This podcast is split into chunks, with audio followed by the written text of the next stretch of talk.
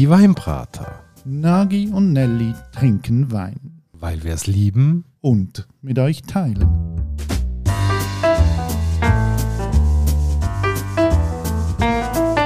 Hoi Nagi. Gianelli und hallo liebe Hörerinnen und Hörer bei einer weiteren Folge von der Weinbrater. Heute geht's auf Südfrankreich.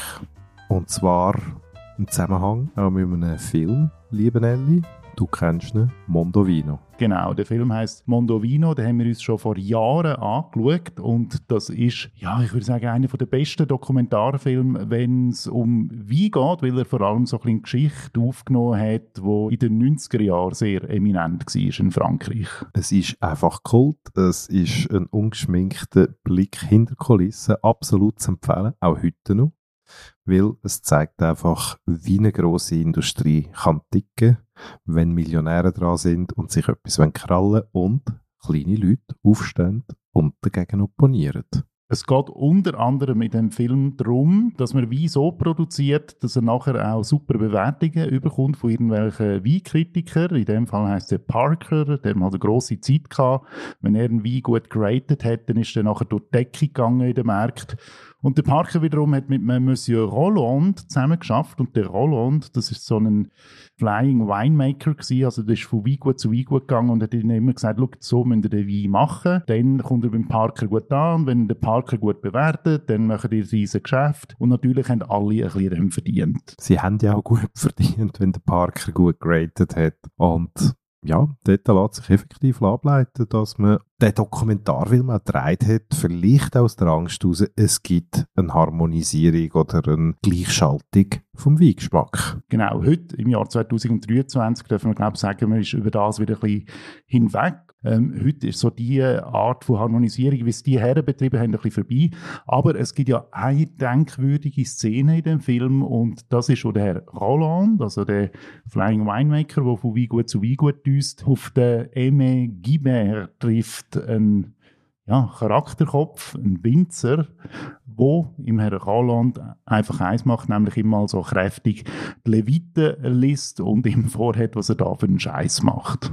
Also grundsätzlich ist es ja so gewesen, dass der Herr Roland nette Kollegen hatte aus ähm, Amerika. Das sind die Mondavi-Brüder die ja ein denkwürdiges Werk aufgebaut haben in Kalifornien. Schlussendlich aber auch ähm, dank der Parker-Wertungen immer wieder ähm, ein bisschen höher gehypt worden sind. Man kennt sich im Kuchen. Mondavi will in Südfrankreich Land kaufen und dann nicht gerade irgendwie nur ein paar Hektar, sondern man will dann gerade grossflächig einsteigen, am liebsten gerade noch alle Berge mit den Backer abtragen und dort hätte Monsieur Aimé Guibert dann gefunden, hm, nicht mit mir, wo man ihm ein Kaufangebot gemacht hat. Und das Spannende, wenn man die ganze Story anschauen, ist, wo kommen all die Gedanken her? Wieso ist der gute Aimé Guibert ähm, vielleicht so starrsinnig, wie er bezeichnet wird, oder eben so konsequent oder ähm, so heroisch kämpfend? Und ich glaube,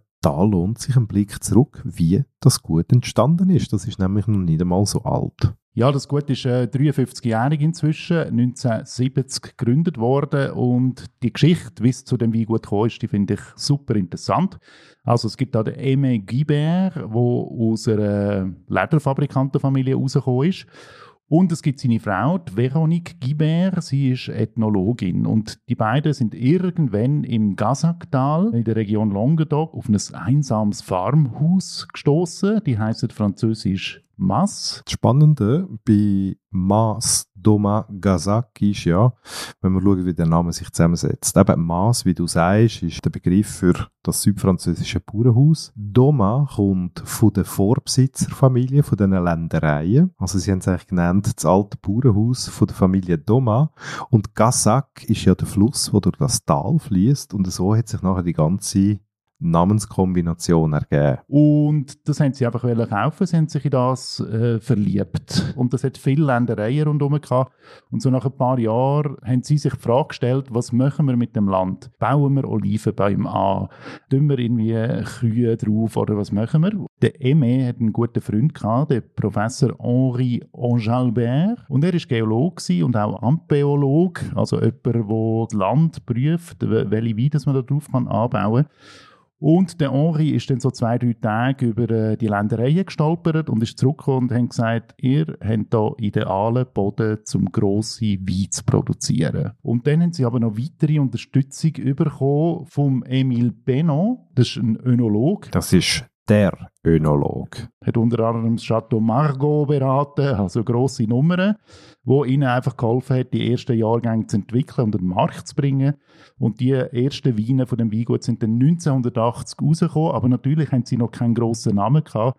Das heißt, die erste Charge, das sind irgendwie 17.000 Flaschen gewesen, das haben sie einfach mal unter der Familie, unter den Freunden verteilt, in Bar, Restaurant in der Region so ein bisschen gegeben. Und nachher, wie es so läuft, äh, ist man auf die aufmerksam geworden. Der Gomio hat über sie angeschrieben, die Presse hat über sie angeschrieben und dann ist ein grosser Hype losgegangen um das Weingut. Und seither produzieren sie grosse Weine dort. Und wenn man zurückschaut, dann kann man sagen, es war eigentlich ein Glücksfall gewesen, dass sie den Monsieur Benot hatte, wo eben wirklich so eine schillernde, grosse Figur unter den Önologen ist und ähm, die Leute dort dann auch dazu animiert hat, vor allem Cabernet Sauvignon Reben zu pflanzen aus den 30er, 40er Jahren ja speziell gezüchtet worden sind. Also so eine Sorte, die gar nicht viel Ertrag gibt, aber eben geschmacklich wahnsinnig schön ist. Und dort dann auch erkannt hat, dass das das richtige Pflanzmaterial ist. Wie ist es weitergegangen mit dem Weingut? Der Eme ist gestorben 2016, aber schon viel früher im Jahr 2000 haben vier von seinen fünf Söhnen das Weingut übernommen. Und das sind der Samuel, der Gael, der Roman und der Basil. Und die haben sich auch aufgeteilt. Also die, die führen das Weingut wirklich jetzt hochprofessionell. Das ist eine junge Garde. Sie selber sagen ja auch, dass wie gut das funktioniert wie eine große Bruderschaft. Man vertraut einander, man schafft zusammen. Ähm, da ist ein grosser Familienspirit drin, auch wenn man ihre Philosophie liest, wie sie wie machen Da hat man sich einiges ausdenkt dafür. Ja, und warum erzählen wir euch das alles? Weil, ja, wir haben natürlich von dem Weingut heute einen Wein auf dem Tisch und der nennt sich Bon de Gassac. Bon, das französische Wort für Brücke.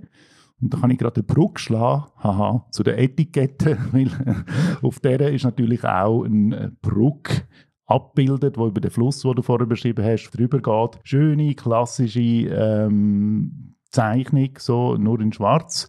Edle Etikette, ähm, ja, durchaus ein Versprechen. Spannend, wenn wir das Ganze anschauen, oder? Ähm, jetzt kann man sich fragen, ja, südfranzösische Weisse, das muss so irgendeine dicke Geschichte werden und überhaupt würde man aber den Monsieur Aimé Guibert selig oder eben seine Söhne fragen, würden die wahrscheinlich sagen nein, weil wenn man dort neuer anschaut, in dem Anjan, wo die daheim sind. Bepflanzung haben sie zum Beispiel extra nur am Nordhang gemacht, oder? Gerade unter den Kuppen von diesen Hügeln, wo irgendwie bis auf 800 oder 900 Meter raufgehen.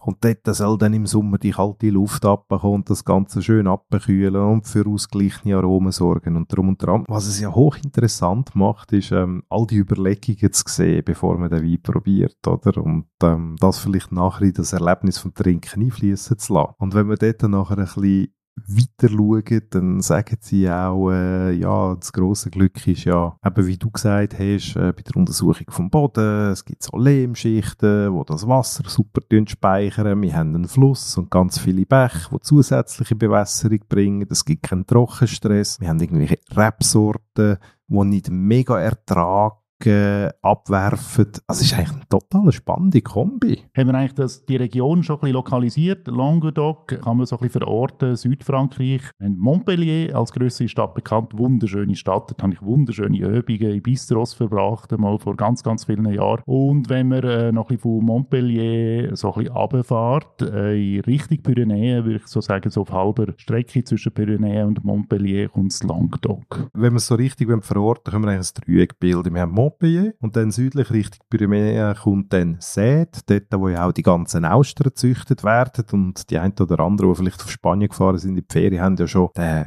grosse, vom Meer abgeschnittene Salzteich gesehen, da wird Fleur de Sel noch gewonnen und alles drum und dran. Und wenn man nachher ins Landesinnere geht und dort, äh, ich sage jetzt mal sehr banal, so ein Dreieck ziehen, dann kommt man dann irgendwann auf das Anjan im Hinterland, in dem Gazaktal, gleichnamig wie der Fluss, der dort durchgeht. Und dort ist halt aufgrund vom Wasserreichtum, was halt sonst eher so ein bisschen karg, eher garriglastig ist, wunderbar grün, Bäume wachsen, Blümchen blühen.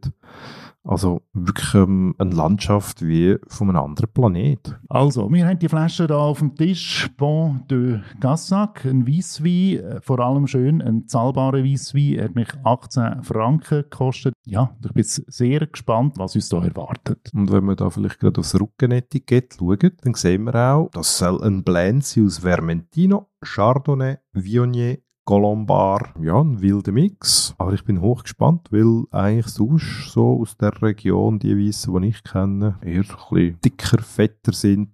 Drum Prost, Nelly. Du schmeckst äh, am Glas, was schmeckst du? Ja, man, man, kann ja sagen, wir haben die Flasche einen Moment früher aufgemacht. Wir haben sie schon kurz probiert gehabt. Der Wein ist dort äh, sehr, ich sage jetzt eigentlich, zitronig, ähm, zitrusfruchtig übergekommen. Jetzt habe ich das Gefühl, jetzt gibt es so einen leichten Wechsel, es kommen so weiße Blüten rein, es hat auch so leichte Birnenanklänge, so in dieser Mürbheit. Es ist total fantastisch, wie der sich jetzt gerade wandeln tut. Und jetzt bin ich gespannt, wenn man ihn probiert. Also von äh, Schwere äh, spüre ich da nicht viel. Es ist ein schöner, äh, leichter Wein, aber gleich eine gewisse Charakteristik. Es ist nicht einfach nur so ein Wässerli oder so, sondern super dicht, wenn man den ins Maul nimmt. Also für mich ist jetzt das so ein klassischer Preis-Leistungshammer. Für 18 Stutz hast du da jetzt verdammt viel Weisswein im Glas, weil da ist äh, eine saubere Würze rum, du hast eine frische, es kommt auch ein schöner Bitterton im Abgang, wo dein Speichelfluss zum Laufen bringt. Also du kriegst Bock auf den nächsten Schluck. Das ist für mich enorm wichtig bei einem Weisswein, dass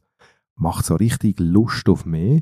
Und das ist genau das, was er erfüllt. Er ist nicht überlang, also ich würde jetzt da nicht irgendwie von einem Riesenwein reden, aber für das Geld ist das verdammt viel Weisswein. Das ist für mich so ein glücklich mach Wein. Man kann den aufmachen, einschenken und trinken und man ist gerade irgendwie zufrieden mit dem. Wir haben ja schon oft so Weine gehabt, wo es einfach gerade so stimmt, wo man jetzt auch nicht muss irgendwie sich wahnsinnig viel dabei überlegen, wenn man den trinkt, wo einem nicht jetzt intellektuell massiv herausfordert, sondern man einfach man den Schluck nehmen und es stellt sich so eine Zufriedenheit ein. Und das habe ich so bei dem. Der fühlt sich auch wahnsinnig gut an. Und ich finde, wenn man den im Maul hat, spürt man auch noch so ein bisschen irgendwie ein, ein Fruchtbouquet wie so ein Dötz, wo so ein bisschen am Gaumen hängen bleibt. Sehr ein wohltuendes Gefühl. Ich finde es einfach eine saugeile Geschichte. Ich kann es nicht anders sagen. Weil, ja, wie du sagst, oder?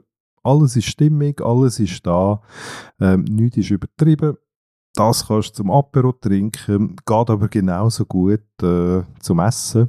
Ich kann mir da ein Steinpilzrisotto vorstellen, genauso gut wie irgendwie ein Stück Kalb oder ein Poulet. Also da sehe ich alle Varianten dazu und ich glaube, alles in der Kombi kann glücklich machen. Wunderbar, wieder mal eine glücklich Flasche auf dem Tisch. Das gibt es nicht jeden Abend bei den Weinbrater. Wenn ihr auch wollt, glücklich werden kauft euch den Wein. Wenn ihr wollt wissen wo ihr den kaufen könnt, geht auf unsere Homepage www.dieweinbrater.ch. Wir wiederholen es nochmal, kostet 18 Franken, also absolut zahlbar für jedes Budget. Ja, Nagi, also es hat noch ein bisschen Flasche und wie immer, wenn der Wein so schön ist wie der da und ich habe ihn ja mitgebracht, komme ich ein bisschen mehr über wie du. Das ist gut. Der Schluck sich dir gönnt, den hast du auch verdient für die tolle Wahl. Auf der anderen Seite wollte ich einfach noch sagen, liebe Hörerinnen und Hörer, mich würde es wundern, wenn jemand von euch den Wein probiert, wie ihr den findet. Ich hätte gerne Feedback dazu. Lasst es uns wissen, sei es in den Kommentarspalte, auf Insta, auf Facebook. Es wäre wirklich total spannend zu hören, wie ihr das so findet. Wunderbar, damit äh, springen wir und lassen euch noch springen. Wir hören uns, wenn ihr das wollt, in zwei Wochen wieder. Bis dorthin viel Trinkvergnügen, habt Sorge, macht's gut und bis bald. Und tschüss Nagi. Ciao Nelly.